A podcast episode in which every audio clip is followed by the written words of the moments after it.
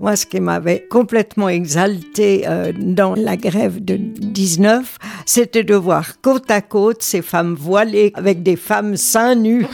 Et c'était tellement le symbole de la liberté. D'elle à elle. Et c'est ça qui est beau dans le féminisme, c'est quand la capacité de remise en question est là, et la capacité de faire bouger ses propres lignes.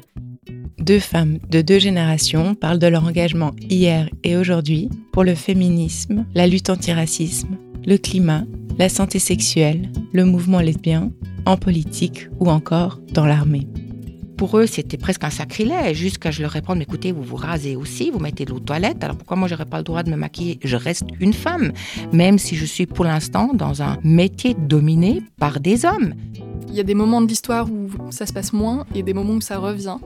Euh, et des moments où le collectif où on était s'essouffle. Euh, comment tu gères ça? Ça a fait changer euh, le droit, ça a fait changer la société énormément et c'est extrêmement important. Donc merci pour ça. Delael est un podcast de la Commission fédérale pour les questions féminines. Écoutez tous les épisodes sur comfem.ch ou les plateformes de podcast usuelles.